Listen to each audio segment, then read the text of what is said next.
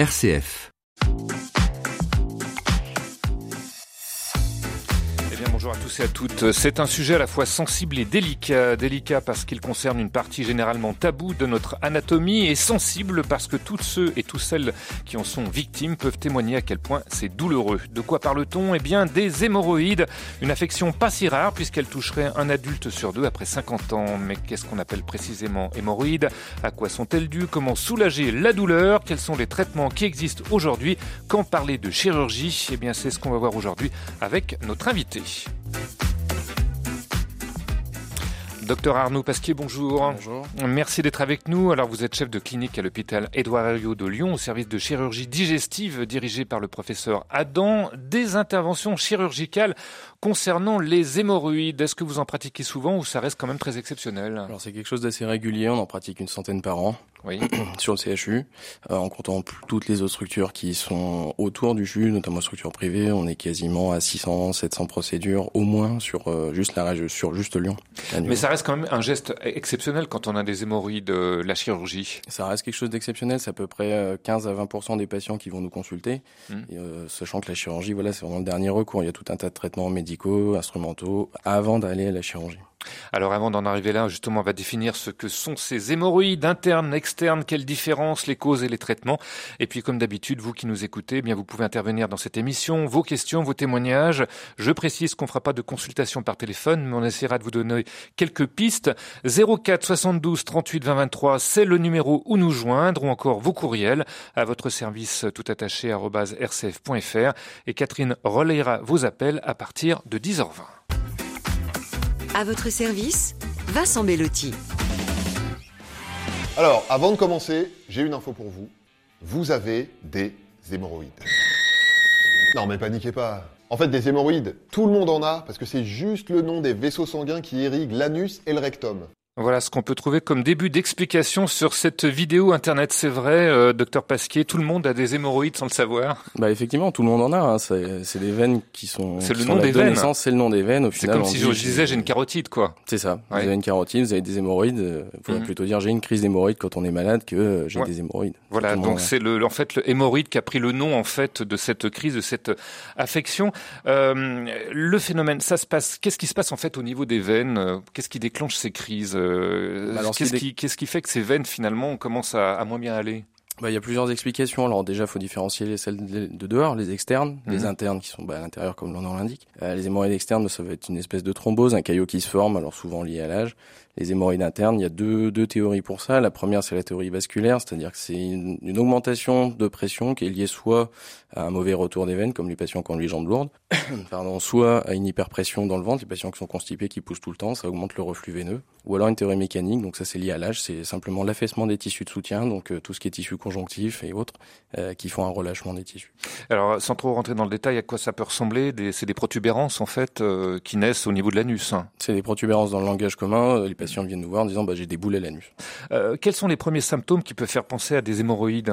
Bah, Le premier symptôme, bah, c'est le gonflement lorsque les patients vont aux toilettes. Ça peut être des douleurs, des démangeaisons ou des saignements. Hum, brûlures, démangeaisons, inconfort, des saignements, des, des, douleurs au moment de la, la défécation. Quand on voit, quand on ressent ces symptômes, est-ce qu'il faut consulter parce que ça peut être signe d'autre chose? Ah, ça, Tout à fait, ça peut être d'autre chose. Donc la première chose à faire, c'est pas de se précipiter aux urgences, c'est d'aller voir son médecin traitant.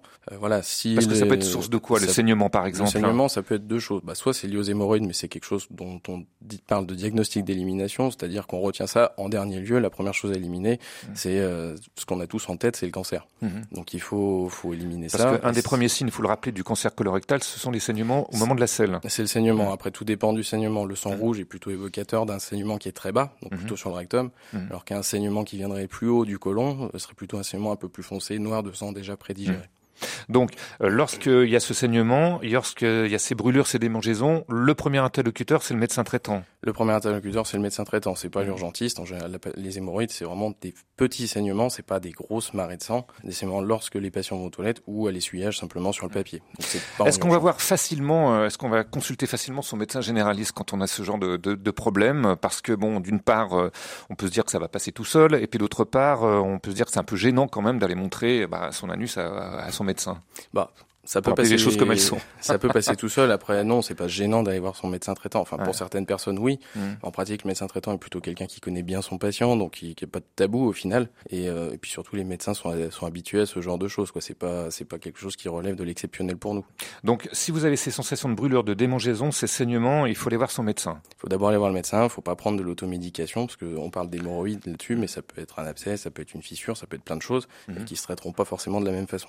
Alors, hémorroïdes, euh, à quoi elles sont dues Enfin, qui est concerné plus particulièrement euh? Bah, tout le monde est concerné. Alors, les Il y a l'âge déjà un facteur de. Il y a l'âge effectivement. C'est-à-dire à partir de quel âge? Bon, à partir de 60-70 ans, euh, plus plus grande fréquence de prolapsus, donc des hémorroïdes qui sortent, qui peuvent rentrer spontanément ou pas, qui restent sortis en permanence. Mmh. Sinon, les femmes enceintes, bien sûr, on parlait de l'augmentation du, enfin, de la diminution du retour veineux. Donc, les femmes enceintes effectivement font souvent des crises hémorroïdaires pendant la grossesse ou après l'accouchement. On comprend assez facilement pourquoi. Euh, voilà. Donc euh, j'ai vu aussi sur internet parce qu'on voit beaucoup de choses hein, sur internet. C'est pour ça que vous êtes là, docteur Pasquier, pour démentir, euh, dire ce qui est vrai, ce qui est faux à votre avis, euh, que des personnes atteintes d'une cirrhose du foie pouvaient avoir plus d'hémorroïdes que les autres. Hein. Alors effectivement, la cirrhose en fait a pour effet d'augmenter la pression dans les veines. Ça, c'est un des effets et euh, ça va être des patients effectivement qui vont présenter des saignements de façon plus fréquente et chez qui la chirurgie sera pas forcément la meilleure des solutions euh, du fait du risque de saignement après l'opération. Euh, Est-ce qu'il peut y avoir un facteur génétique? Je sais pas, on a un père ou une mère touché par ces hémorroïdes, euh, donc ça veut dire que les enfants auront plus de risques d'en avoir Alors pas du tout, c'est quelque chose que tout le monde a. Dans, quand on regarde les différentes séries publiées, c'est entre 4 et 70 voire 80% de personnes qui vont un jour être embêtées par les hémorroïdes. Donc au mmh. final, on parle de génétique. C'est pas génétique. bah, quand on sait que 80% des personnes vont avoir être embêtées un jour. On peut mmh. pas vraiment parler de génétique, hein, c'est mmh. quasiment du, la totalité des personnes. Alors est-ce qu'il y a des facteurs de risque? On parle souvent d'aliments euh, très épicés. Hein. Quel rapport là aussi entre le fait de manger, euh, je sais pas moi, du riz ou curry et puis d'avoir des hémorroïdes? Bah, il y a pas tellement de rapport. C'est surtout sur les symptômes et les douleurs. C'est-à-dire quelqu'un qui a un, qui a un prolapsus d'hémorroïdes, ça va entraîner, ça va entraîner une inflammation locale, euh, des douleurs qui vont être majorées par les par les épices au final, et plus d'inflammation, plus d'irritation et saignement plus facile. Donc on peut continuer à manger du riz, euh, on peut continuer à manger du riz au curry, sans forcément euh, que ça déclenche des hémorroïdes. Voilà, effectivement, ça va pas déclencher. Par contre, si vous mettez du piment habanero, ça risque de ça risque de piquer fort. Bon, euh, on parle aussi dans les facteurs de risque de gens qui souffrent de constipation, de diarrhée de façon régulière. Là aussi, euh, c'est un facteur de risque. Alors la, la diarrhée régulière, la diarrhée va créer plus une inflammation c'est plus la constipation qui va poser souci, donc c'est important de régulariser, comme on dit, de régulariser le transit, de manger des fibres, etc., plutôt que, que des féculents. Euh, rester assis longtemps, je vous décline hein, tout ce qu'on trouve sur mmh. Internet, rester assis longtemps sur le siège de toilette, ça peut causer des, des hémorroïdes. Autrement dit, ne lisez pas aux toilettes. Eh ben effectivement, le bouquinisme aux toilettes, c'est pas forcément le. Et pourquoi euh, justement Eh ben parce qu'en fait, vous allez euh, favoriser le, le prolapsus, c'est un mmh. mécanisme de gravité, tout mmh. simplement. D'accord. Donc que ce soit pour ça ou même les personnes qui ont des prolapsus du rectum ou autres. Donc il faut limiter ça. C'est pas la peine de rester pendant une demi-heure aux toilettes. Il faut éviter de Donc on peut lire le journal, mais c'est il paraît que c'est là où on le, lit le journal d'une manière le plus complète possible. Vous avez peut-être d'autres moyens euh, de vous informer. J'ai vu aussi être appelé à soulever fréquemment des objets lourds pouvait causer des hémorroïdes. Alors effectivement, le fait de soulever, ça s'appelle des efforts à glotte fermée, c'est-à-dire qu'on on se contracte, on augmente la pression dans le ventre et du coup ça augmente la pression dans les veines, donc ça les fait sortir. Hmm. Bon, on va quand même être raisonnable. C'est pas parce que vous soulevez un jour une commode euh, ou un meuble que vous aidez à déménager que vous aurez des hémorroïdes. Hein. Il faut que ça soit quand même assez fréquent. Il faut que ce soit fréquent. C'est pour ça qu'il faut bien régulariser les choses. Le patient qui est constipé chronique, qui va pousser comme un dingue à chaque hmm. fois, effectivement, il va faire des hémorroïdes, mais au bout de 2, 3, 4 mois. Voilà pour ces premiers repères sur ces facteurs de risque. Cela dit, quoi faire pour soulager? Eh Bien, on va en parler dans quelques petits instants. À votre service, le rendez-vous santé.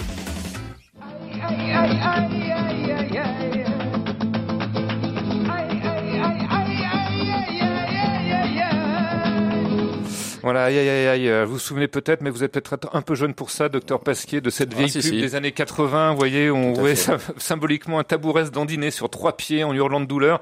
Un spot pour une préparation censée justement soulager la douleur des hémorroïdes. Et c'est vrai que tous ceux et celles qui en souffrent peuvent témoigner de l'intensité de cette douleur.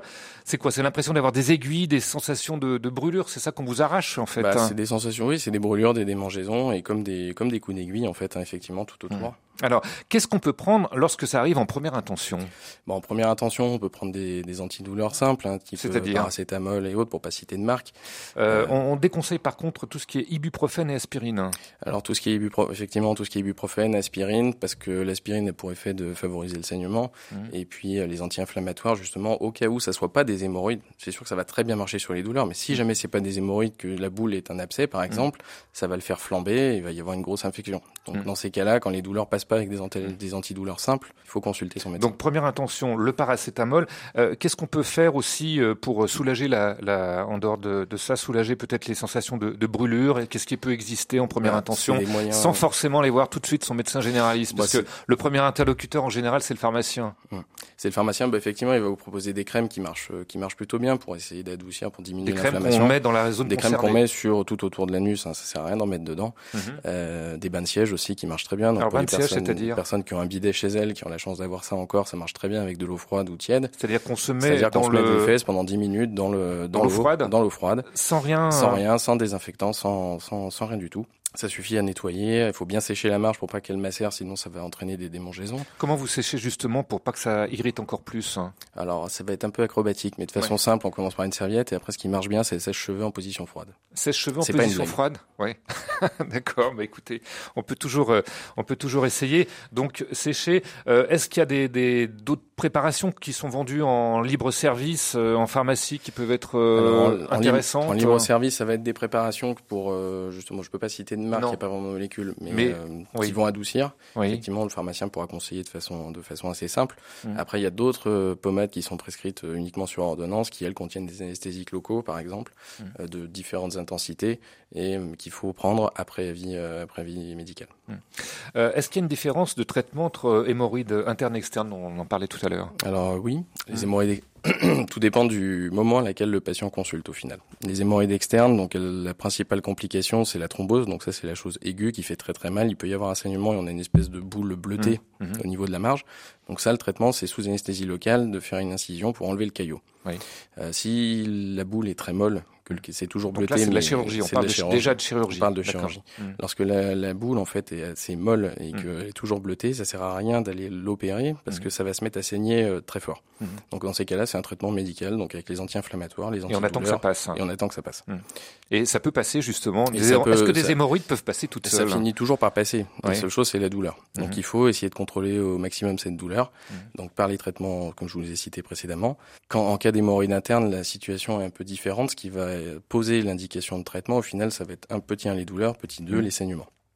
Pour les hémorroïdes internes, comment est-ce que ça se passe euh Alors plusieurs stades. Les Mhm. patients, ça c'est lors de l'examen clinique, il y a quatre stades qui sont définis. Le stade 1 où les hémorroïdes restent à l'intérieur et peuvent faire des symptômes. Le 2 où elles sont légèrement inflammatoires. Le 3, Mhm. elles vont sortir lorsque les patients vont déféquer. Et le 4 est re-rentrer, pardon. Et le 4, c'est sortir en permanence. Donc euh, en fonction de ces différents stades et des symptômes, quelqu'un qui a simplement mal avec des hémorroïdes juste à l'intérieur, ça va être un traitement médical. Mhm. Quelqu'un qui saigne par exemple avec des hémorroïdes de faible degré, donc 1 ou 2, ça va être un traitement par les ou le chirurgien en consultation avec ce qu'on appelle des ligatures élastiques. Donc les mêmes élastiques que pour un appareil dentaire, au final un peu plus petit, pour aller lier la veine et éviter qu'elle saigne. Mm.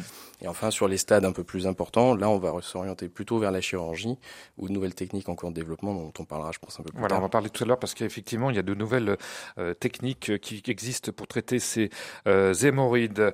Alors, est-ce qu'il y a quand même des moyens de prévention pour les éviter? Quels conseils aussi d'hygiène de base pour garder cette partie la plus propre possible? Et puis quoi faire quand les crises se répètent et s'installent? Qu'attendre de la chirurgie? On verra tout cela euh, avec vous. Vos questions, vos témoignages, eh bien, on les attend au 04 72 38 20 23 ou encore par courriel à votre service rcf.fr. Et puis je précise qu'à partir de 10h30, eh bien, nous aurons en ligne une naturopathe qui pourra compléter peut-être euh, le- ce que vous pourrez nous dire sur les traitements euh, allopathiques, hein, les traitements Mhm. conventionnels que peuvent proposer le, euh, les, les médecins généralistes. On verra si les huiles essentielles, la phytothérapie peuvent être également un bon apport, un bon complément euh, dans le traitement de ces hémorroïdes. Voilà, on attend vos appels et ce sera tout de suite après une première page musicale. Alors, euh, docteur Pasquier, c'était difficile de trouver une chanson de bon goût hein, sur euh, le sujet. Je vous propose de nous rabattre sur le tube de toilette et c'est signé Bobby Lapointe.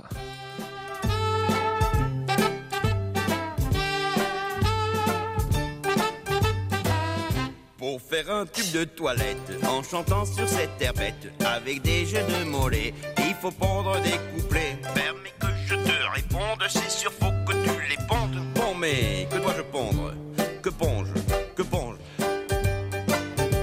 Le dernier mot qui t'a servi est éponge. Serviette, éponge, parfait. Allez, vas-y, je vais t'aider. J'apprécie quand de toilette, quand de toilette me soutient ce lavabo, ce lavabo. Ou plus vite, c'est bien lavé, c'est bien lavé. Hérité, ça, nous le savons, ah, nous le savons de toilette.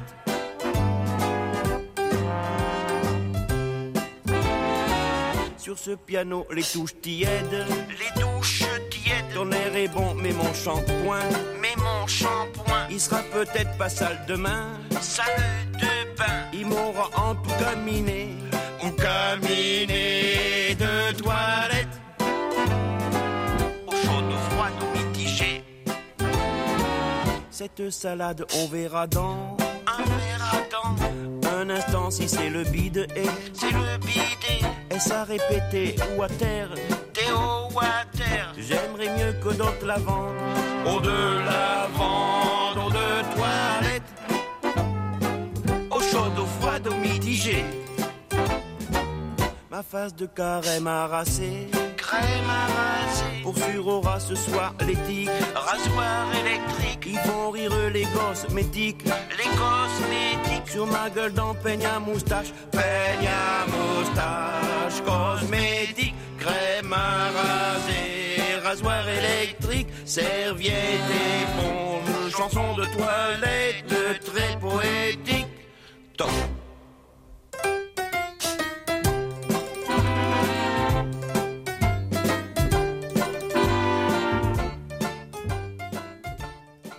Voilà, le tube de toilette, c'était Bobby Lapointe. Aujourd'hui, dans votre service, eh bien, on parle d'une pathologie qui ne vous tient pas très éloigné des toilettes, les hémorroïdes. Qui est concerné À quoi sont-elles dues? Comment les traiter aujourd'hui?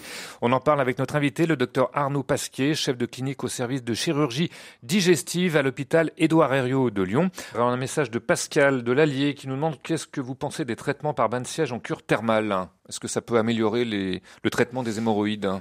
Alors j'avoue que c'est la première fois qu'on me pose la question. Oui. Euh, en cure thermale, euh, oui, pourquoi pas. Mhm. Au final, euh, il peut pas y avoir d'effet euh, délétère, euh, Mhm. délétère là-dessus, mais ça s'accompagne, je pense, dans le cadre d'une prise en charge un peu plus globale. Je suis pas sûr qu'on aille en cure thermale juste pour euh, un problème proctologique, mais néanmoins, oui, ça peut faire du bien. Ça peut faire du bien. Il n'y a pas de souci. Conseil pour garder la région anale propre lorsqu'elle est touchée par ces hémorroïdes, euh, pour se nettoyer, euh, si on rentre vraiment dans les détails, mais on est obligé quand même d'en parler, parce qu'il faut quand même garder cette région la, la- la plus propre possible. Moi j'ai vu euh, se nettoyer doucement avec un papier hygiénique, un bibet d'eau, une serviette humide pour bébé ou un linge de coton humide.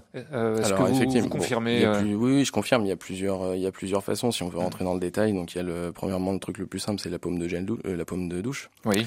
Euh, voilà, en position froide. Mhm. Il peut y avoir euh, tremper les fesses dans une bassine pour faire un équivalent de bidet, le bidet, comme je Mhm. vous ai parlé tout Voilà. à l'heure. Et puis sinon, bah, pour les personnes qui ont une inflammation ou autre, tout ce qui est papier toilette euh, préhumidifié Mhm. qui, qui existe maintenant. Éviter les papiers hygiéniques parfumés, euh, c'est ce que j'ai vu aussi, parce que peut-être que euh, aucune non, incidence. aucune enfin, incidence. cas, euh, pas, pas vu dans mon expérience. D'accord. Euh, on va prendre en ligne euh, Marie qui nous appelle de Carcassonne. Bonjour Marie. On vous Merci écoute, beaucoup Marie. de vos émissions. Voilà. Moi, j'appelle parce que j'ai eu souvent des thromboses hémorroïdaires. Oui. J'ai 86 ans maintenant, donc Oui. euh, j'en ai eu quand même pas mal, avec aussi des interventions par l'élastique, enfin bon, des tas Mmh. de choses. Mais disons que j'en ai encore de temps en temps, et quand ça se déclenche, c'est souvent la nuit, et ça fait une douleur très très importante qui remonte jusqu'au nombril. Oui. Et là, j'ai toujours dans mon tiroir de table de chevet du daflon. Mhm. J'en prends immédiatement et environ une demi-heure après, je suis déjà soulagée. Alors, je ne comprends pas que ce Mhm. médicament dit de confort, on ait supprimé le remboursement alors que c'est vraiment très efficace. Merci Marie de votre témoignage. Alors le Daflon, euh, qu'est-ce qu'on peut en dire euh, Alors, effectivement, le Daflon, ça fait partie des vénotoniques, donc il y a Mhm. plein de plein d'autres marques qui, qui existent, bien que ce- ces médicaments commencent à disparaître. Euh, pour le déremboursement, effectivement, là-dessus, on n'a malheureusement pas notre. Il y a beaucoup de vénotoniques qui ont été supprimés des beaucoup de vénotoniques Mm. parce que dans les dans le cadre des études, au final, on n'a pas mis en évidence de différences suffisamment importantes euh, en bénéfice, mais effectivement, on continue d'en prescrire à, à nos patients. Alors c'est sûr que ça reste à, à charge avec des des coûts euh, somme toute modérés Mhm. euh, du fait de l'ancienneté de ces médicaments, mais effectivement, beaucoup, à peu près la moitié des patients qui sont bien améliorés. Donc on continue nous de les associer dans les dans les traitements. Voilà pour répondre à la question de Marie de Carcassonne. de toute façon, vous n'êtes pas au ministère de la Santé, hein, docteur Pasquier, c'est pas vous qui autorisez le remboursement des remboursements. Voilà. Quand est-ce qu'on peut faire donc appel à la chirurgie en fonction du, du, caractère des hémorroïdes internes ou externes Alors, externes, euh, si on revient un petit peu sur les, les différentes techniques qui peuvent exister. Alors, on, on est bien d'accord, on l'a dit, c'est pas parce que vous avez une hémorroïde ou des hémorroïdes une fois que tout de suite il faut euh, se précipiter ah pour se faire enlever ces hémorroïdes. Il faut vraiment attendre quoi, plusieurs mois, plusieurs. Bah, tout dépend, tout dépend de la gêne. Hein. Pour les hémorroïdes externes, de deux phases. La phase mmh. aiguë, comme je parle, comme j'expliquais tout à l'heure, thrombosée. Donc ça, ça va se gérer en urgence, enfin urgence différée. Oui. Euh, ou la phase chronique, c'est-à-dire quand on a laissé évoluer le caillot, au final, qu'on a supporté la douleur ou qu'on a pris des antalgiques, mmh.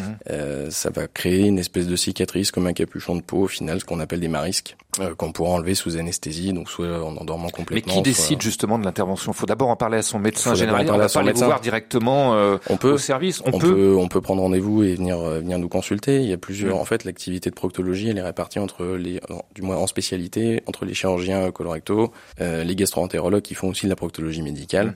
Et puis il y a les médecins traitants qui voient, je pense, au moins 95% des patients, dont on voit mmh. seulement 5% des patients arriver euh, en consultation.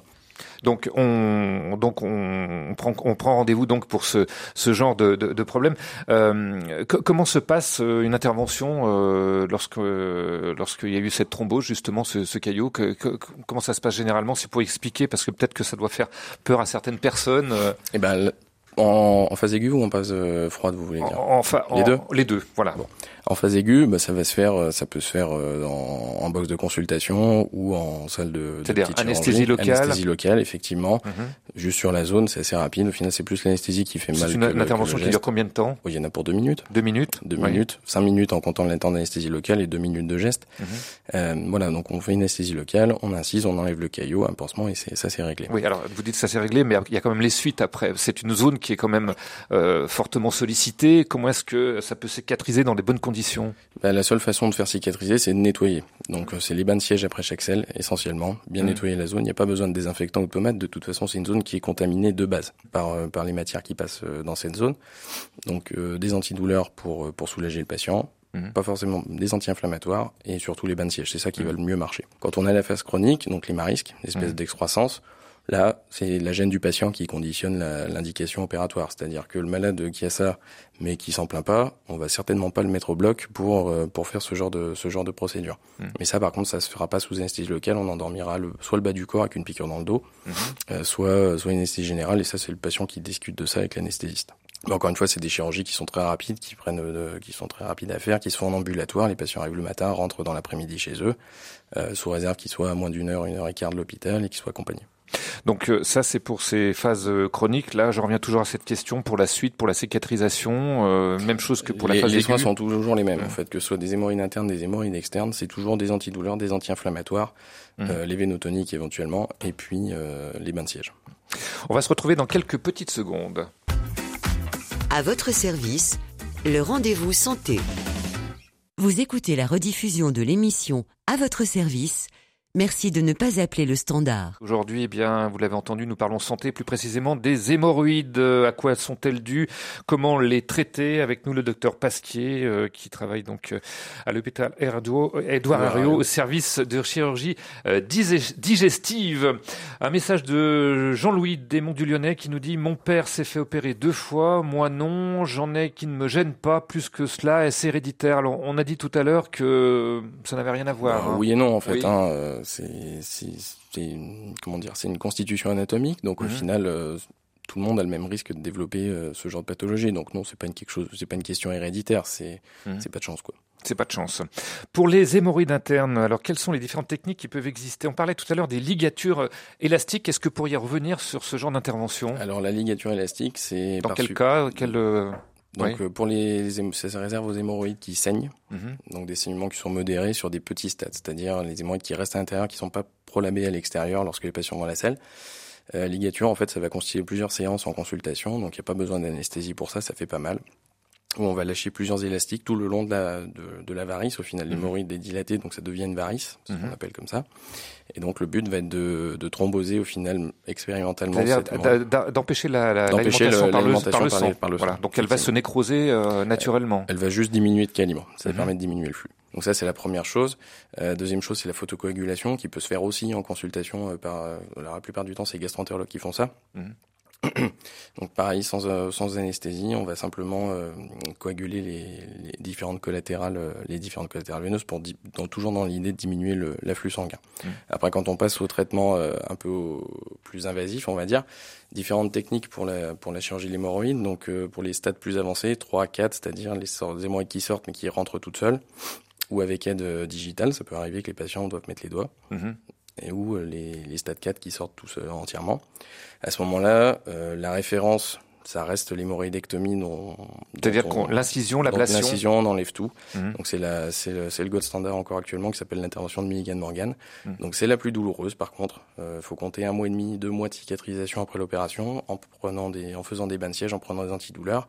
La phase aiguë dure à peu près une dizaine de jours. Ça peut saigner un peu après l'opération, mhm. dans des, dans des proportions euh, raisonnables. Hein, je veux dire quelques gouttes euh, lors de l'exonération. Non, c'est pas des flots, oui. C'est pas des flots de sang. Quand il y a un flot de sang, c'est qu'il y a eu un problème. Il faut aller aux urgences. Plus grave, voilà.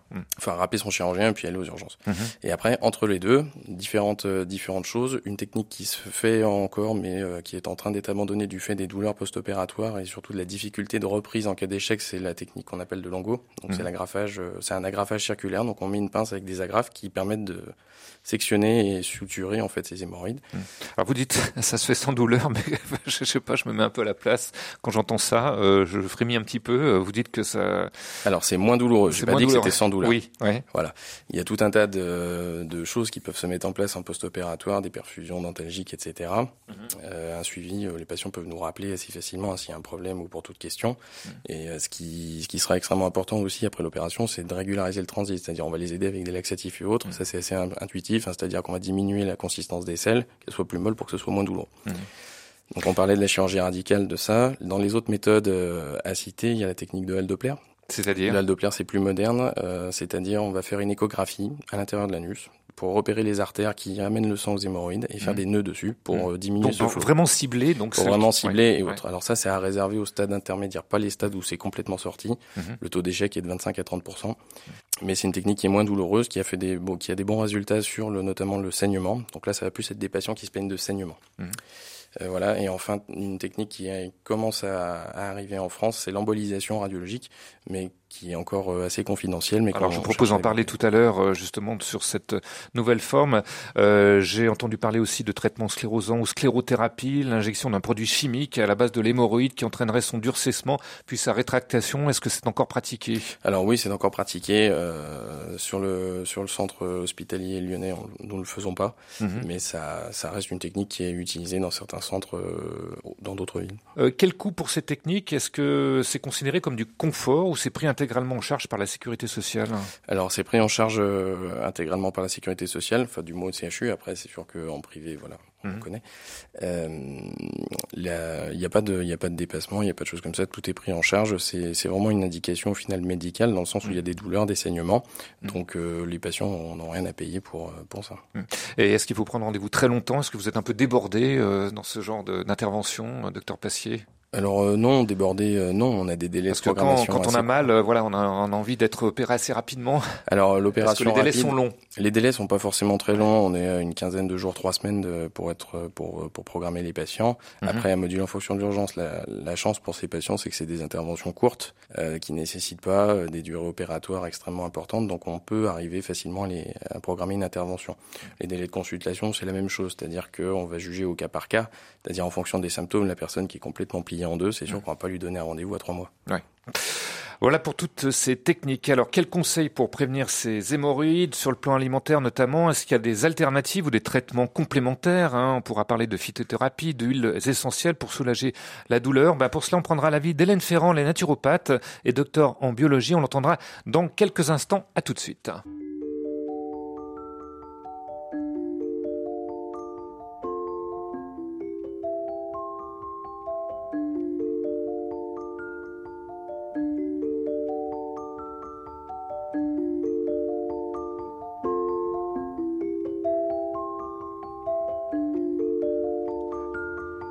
Alors je vous rappelle encore une fois que cette émission est une rediffusion. Exceptionnellement, vous ne pourrez pas joindre le standard ni envoyer vos courriels habituels. Vous pourrez par contre réentendre cette émission en podcast, en écoute à la demande, sur notre site www.rcf.fr.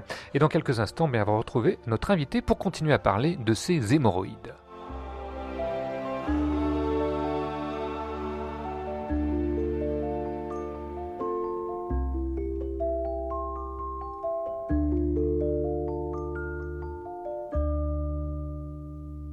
Et aujourd'hui, dans votre service, on parle santé, plus précisément d'un sujet encore tabou et pourtant fréquent, à savoir les hémorroïdes. À quoi sont-elles dues? Comment les soulager? Quand avoir recours à la chirurgie? Quelles sont les différentes techniques? Eh bien, on en parle avec notre invité, le docteur Arnaud Pasquier, chef de clinique au service de chirurgie digestive à l'hôpital Édouard Herriot de Lyon. On a eu un mail de Cédric Aliège qui nous dit Est-ce que vous avez une explication à ceci? Lorsque je bois du vin blanc liquoreux, fût-ce une gorgée, j'ai directement des douleurs dans les varices ou hémorroïdes. Est-ce qu'il peut y avoir un rapport de cause à effet? Alors, euh, J'avoue qu'on m'a jamais posé non plus cette question, mais effectivement peut-être un lien avec les sulfites qui pourrait entraîner une vasodilatation. Enfin, je vois, je vois que ça. Sinon, je n'ai hmm. pas d'explication particulière à ce, à ce phénomène. Voilà, donc à l'apéritif de temps en temps, pourquoi pas, mais effectivement, si ça entraîne des douleurs, il vaut mieux se restreindre.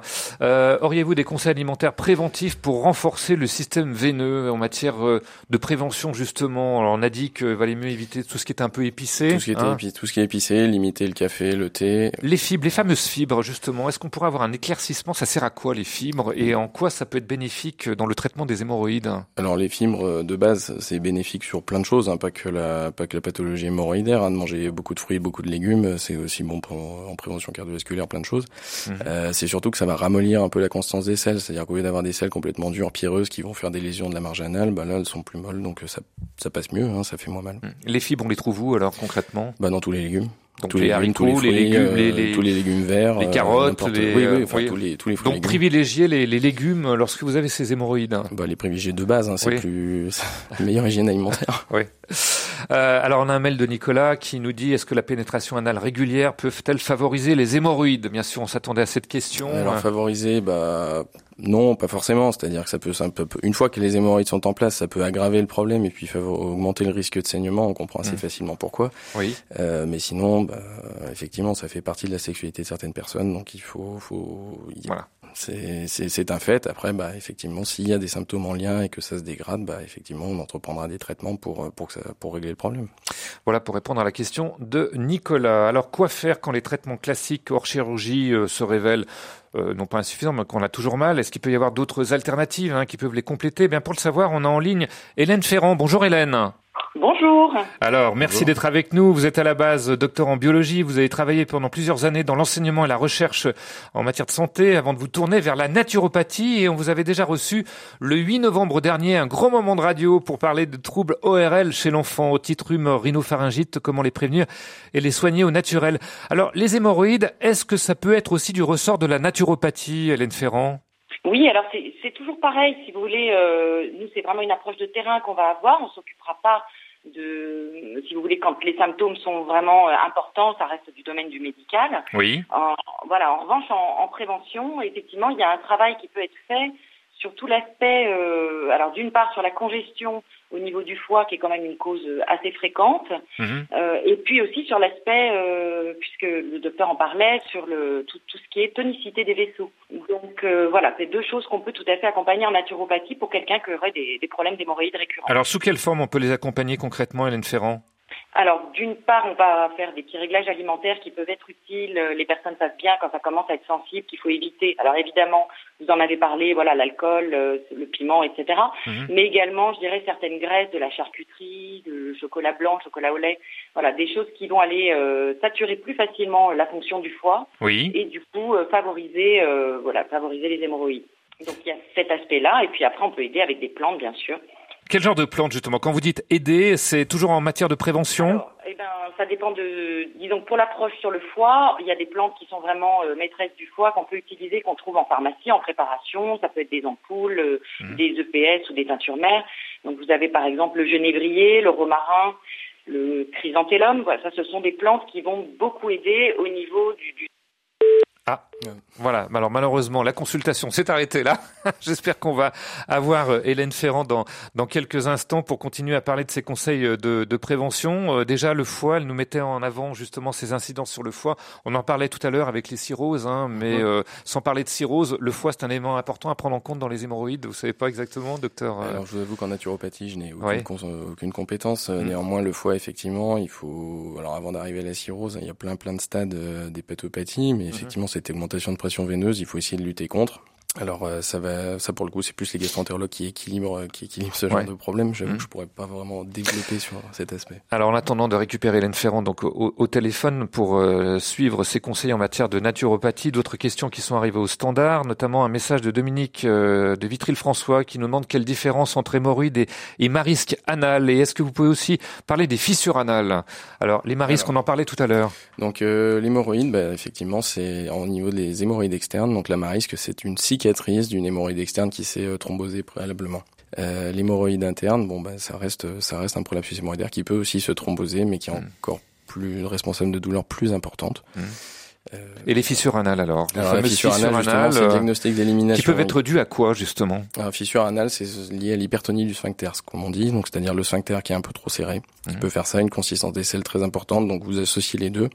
Et ben à ce moment-là, le patient va pousser très fort pour donc il y a une déchirure, déchirure qui se fait euh, à la phase aiguë, qui va cicatriser. Nouvelle constipation, ça va réouvrir la plaie, etc. Et ça va arriver à une fissure, euh, fissure chronique. Qu'est-ce qu'on peut faire justement pour traiter ces fissures anales? Déjà sur le plan de la douleur. Hein. Eh ben tout dépend de la cause. Mhm. C'est-à-dire que bon sur le plan des douleurs, ça va être le même traitement que ce que je vous ai dit avant pour les hémorroïdes. Mmh. Euh, tout dépend de la cause pour le traitement éventuellement chirurgical, c'est-à-dire que euh, des patients peuvent souffrir de ce qu'on appelle un asynchronisme, c'est-à-dire que lorsqu'ils vont pousser, le rectum va s'abaisser, mais le sphincter va se contracter. Donc on pousse sur quelque chose de fermé, on comprend aisément que mmh. l'anus va se déchirer. Que ça puisse faire mal, ouais. Euh, donc ça, ça va être de la kinésithérapie spécialisée. Donc il y a certains kinés qui font de la périnéologie, qui vont pouvoir les rééduquer, première chose. On va mettre en place un traitement médical, bien sûr. Donc le même anti-inflammatoire, antalgique, les bains de siège, les pommades. Et en cas d'échec, à ce moment-là, se discute plusieurs choses, des injections de Botox dans le sphincter, Hmm. Effectivement, ça se fait, ça peut faire sourire. Mais oui, ça peut faire sourire parce que je ne pensais pas qu'on pouvait garder jeune cette partie de notre anatomie. Exactement, qu'on injecte dans le sphincter. Ou euh, parfois des un peu plus un peu plus invasifs, c'est-à-dire hmm. des sphinctérotomies. On va couper quelques fibres de sphincter, donc pas la totalité, ça rend pas les hmm. patients incontinents, mais ça permet juste de relâcher un peu cette hypertonie et de faire cicatriser. Voilà pour répondre à la question, mais peut-être qu'un jour ou l'autre on refera avec vous une, une, émission un peu plus complète sur ces euh, fissures euh, anales. voilà, dans quelques instants, on va reprendre Hélène Ferrand qu'on a repêché pour continuer à nous parler de conseils de prévention euh, et de, de, prise en charge euh, en, avec la naturopathie euh, de ces hémorroïdes. On la retrouve dans quelques petites secondes. À votre service, simplifiez-vous la vie. Voilà, Hélène Ferrand, vous a récupéré.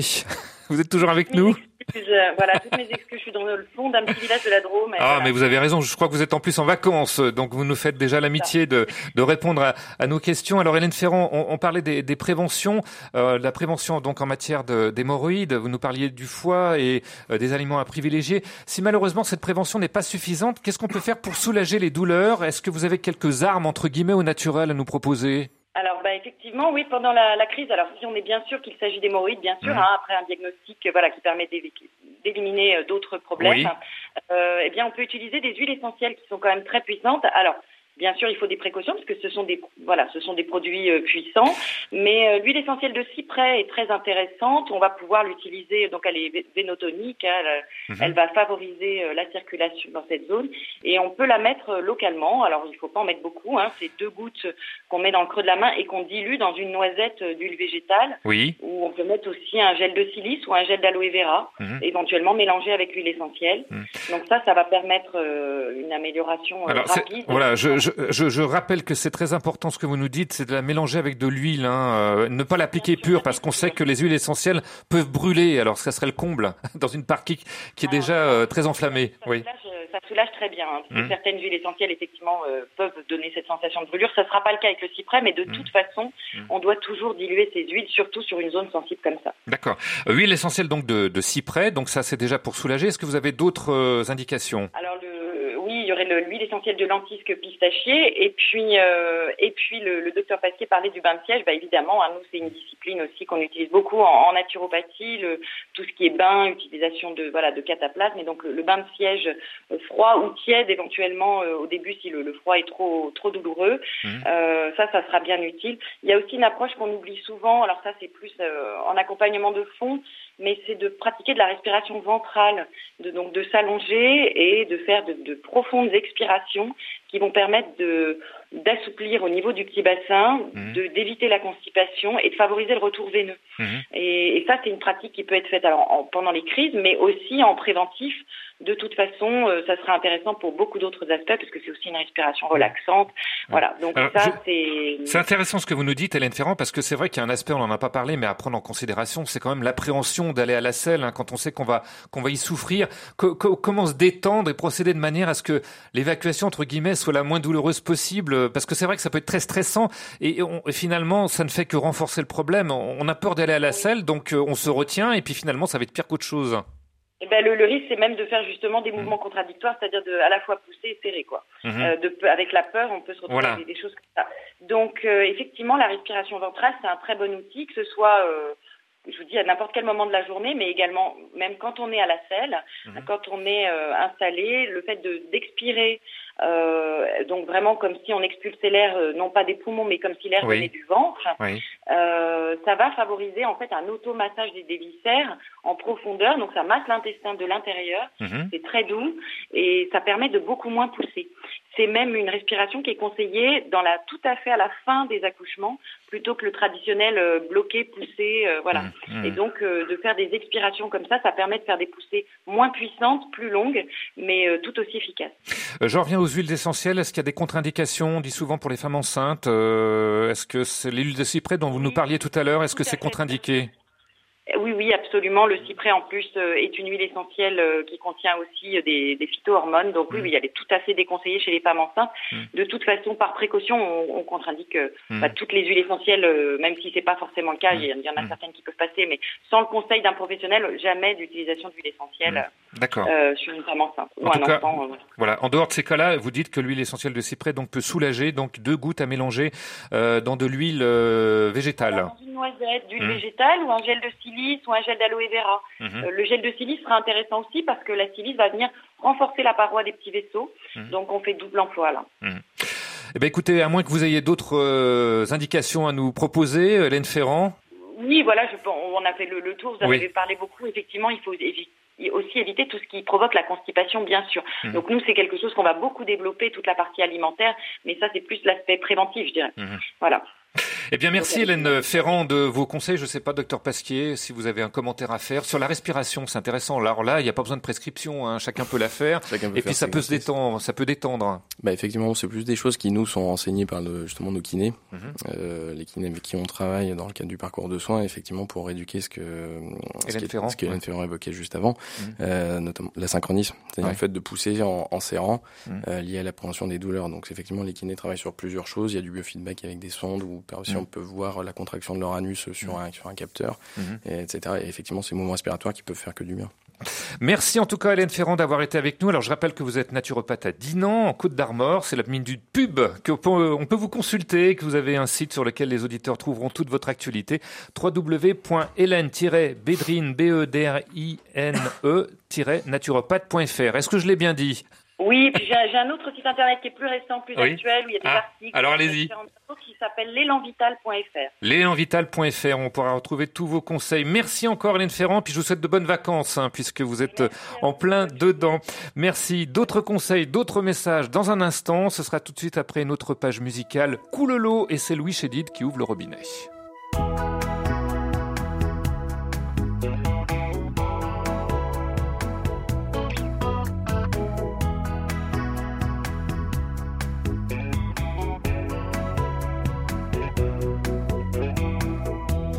Les gens s'en vont, les gens s'en viennent.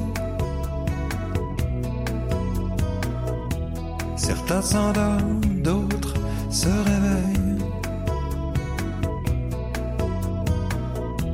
Lumière qui s'allume et s'éteigne. tous logés à la même enseigne.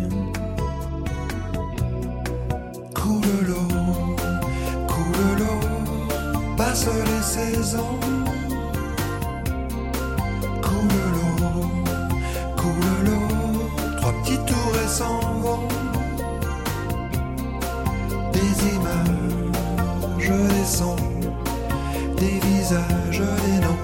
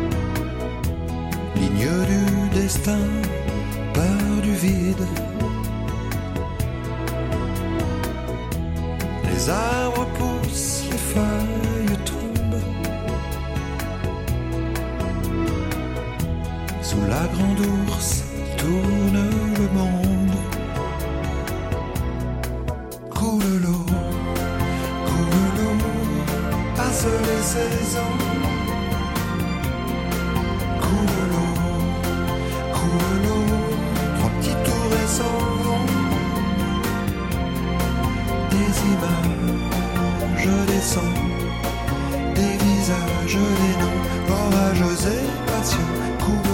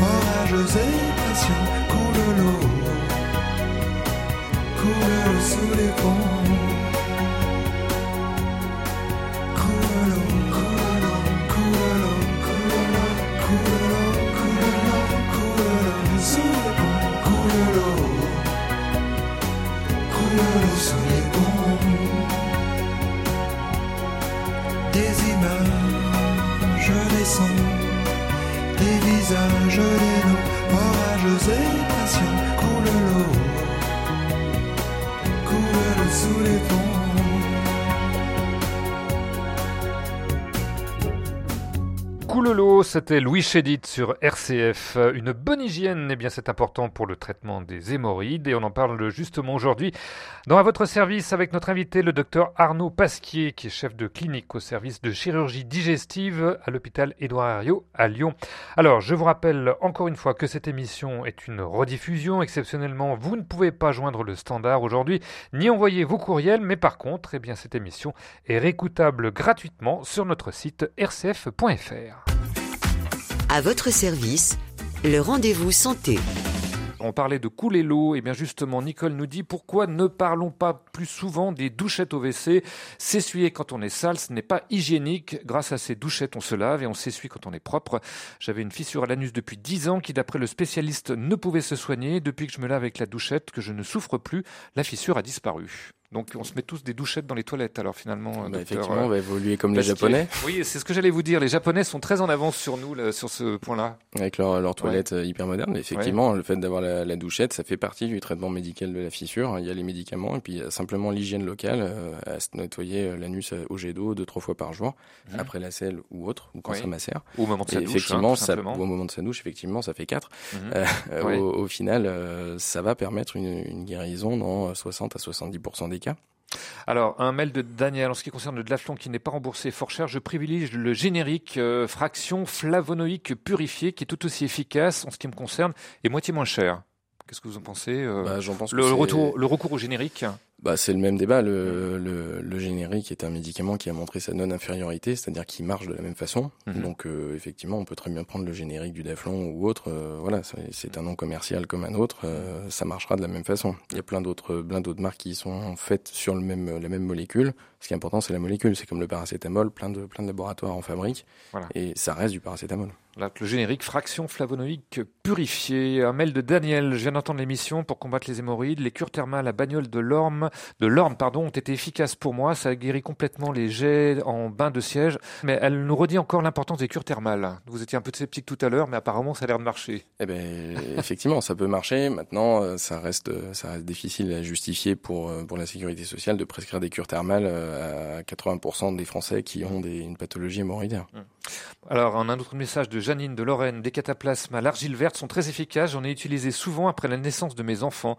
Des cataplasmes à l'argile verte. euh, Donc euh, ça reste euh, effectivement dans les méthodes euh, dites de nos grands-mères, mais Oui. effectivement qui peuvent marcher. Hein, C'est-à-dire un cataplasme, un apport un peu chaud qui va permettre d'augmenter le retour veineux, et c'est comme ça que ça va marcher. Un dernier message avant de passer à la suite, celui de Marie-Christine qui a 60 ans, qui habite près de Bayonne. Elle est chez ses petits-enfants actuellement et elle a une crise depuis ce matin. Quoi faire? Qu'acheter sans ordonnance? Alors on a bien dit qu'on pouvait pas donner de consultation, consultation, euh, euh, particulière.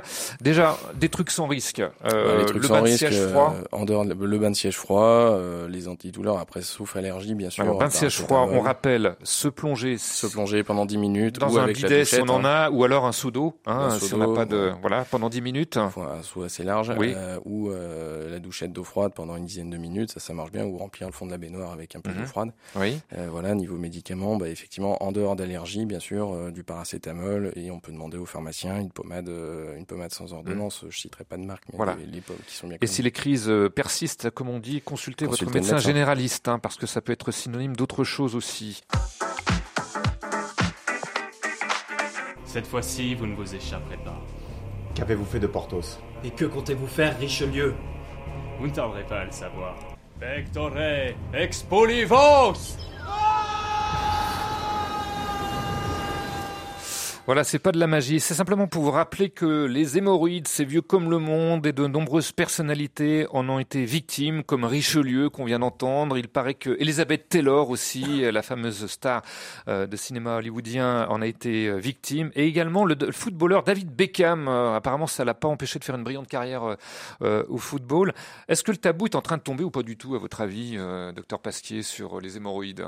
Bon, le tabou, euh, nous, on reçoit des patients qui sont adressés euh, par leur médecin traitant, donc au final, le tabou est déjà rompu puisqu'ils ont Mhm. déjà consulté. Après, euh, ça reste, ça reste une consultation médicale classique. Mhm.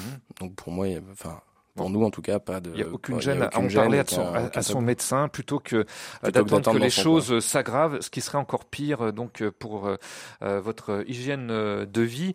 Euh, Est-ce qu'il y a des recherches en cours pour mieux lutter contre ce problème qui touche quand même beaucoup de monde hein, On l'a dit tout à l'heure? Eh bien, dans les recherches, il n'y a pas énormément de recherches euh, scientifiques euh, sur euh, sur la pathologie hémorroïdaire. C'est quelque chose qui est déjà bien développé.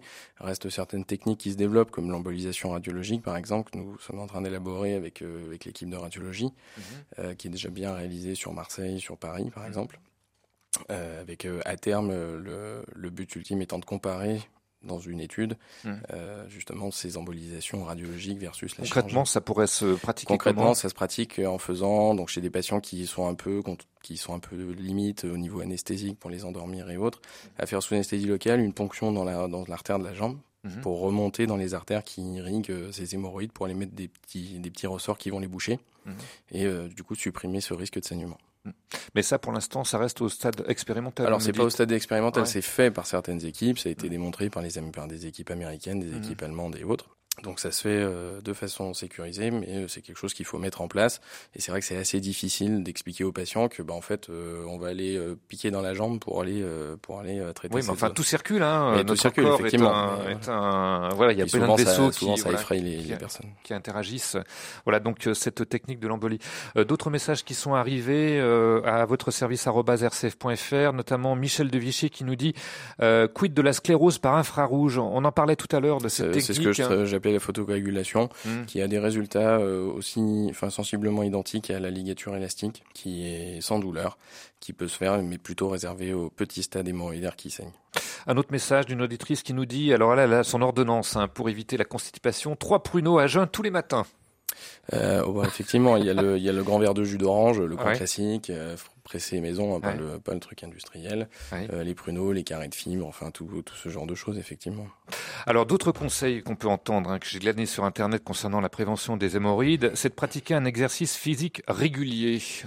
Alors euh, oui, pourquoi Quel pas. intérêt euh, en ce qui concerne la prévention des hémorroïdes, à votre avis? Alors pour la prévention des hémorroïdes, je pense que ça fait partie des, des choses euh, qu'on trouve sur Internet pour à peu près tout et tout et rien. Enfin, l'exercice physique, c'est bon physique, pour c'est tout, bon, hein. surtout Ouais. pour la prévention cardiovasculaire, pour la Ouais. pathologie hémorroïdaire. euh, bon, Ça permettrait, je cite, une vingtaine de minutes de marche par jour à bonne allure permettrait de stimuler le transit intestinal. Alors ça, c'est sûr. Mmh. Euh, tous les Ah, patients qu'on opère, tous les patients qu'on opère de l'intestin ou, euh, ou du côlon pour des tumeurs ou quoi que ce, ou quelque cause que ce soit, effectivement, on les encourage dans le service dès le lendemain de l'opération à se lever, à se mettre au fauteuil, à marcher pour relancer le transit de façon plus Ouais, enfin, ça peut faire peur quand on vient d'être opéré. Euh, Eh ben justement, bouger. ça Ouais. fait partie des, de la réhabilitation précoce après chirurgie, Mhm. qui est un concept qui s'est développé ces dernières années et où effectivement les patients sont informés depuis la consultation. On rencontre une infirmière coordinatrice du service et autres qui est, qui est référente de ça, en l'occurrence Florence Abraham chez nous, Mhm.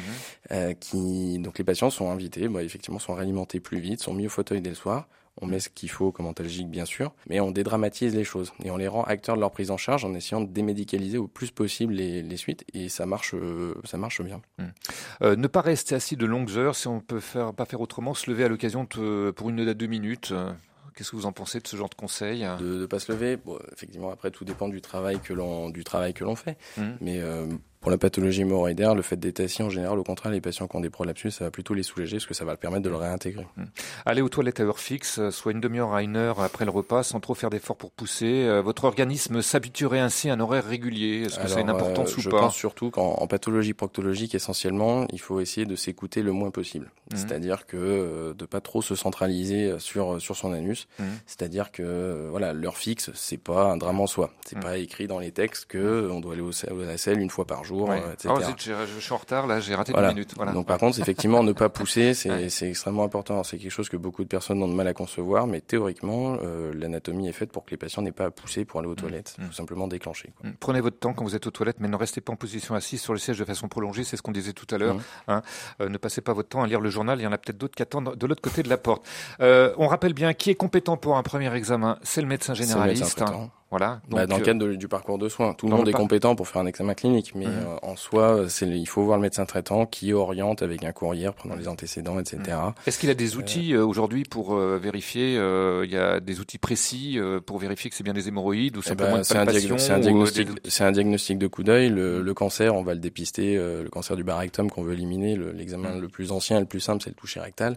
Pas agréable, mais qu'il faut qu'il faut faire. Et derrière, après, effectivement, on fera une anuscopie en consultation pour aller vérifier euh, vérifier tout ça. Voilà. Et puis on rappelle qu'en consulter, euh, à partir de quel signe euh, ça vous semble vraiment important de Bah, consulter lorsque les douleurs sont importantes, que ça traîne pendant plusieurs jours, ou signes de gravité, c'est-à-dire des saignements qui sont importants et pas que quelques gouttes sur le papier, des Mm. pertes de poids, etc.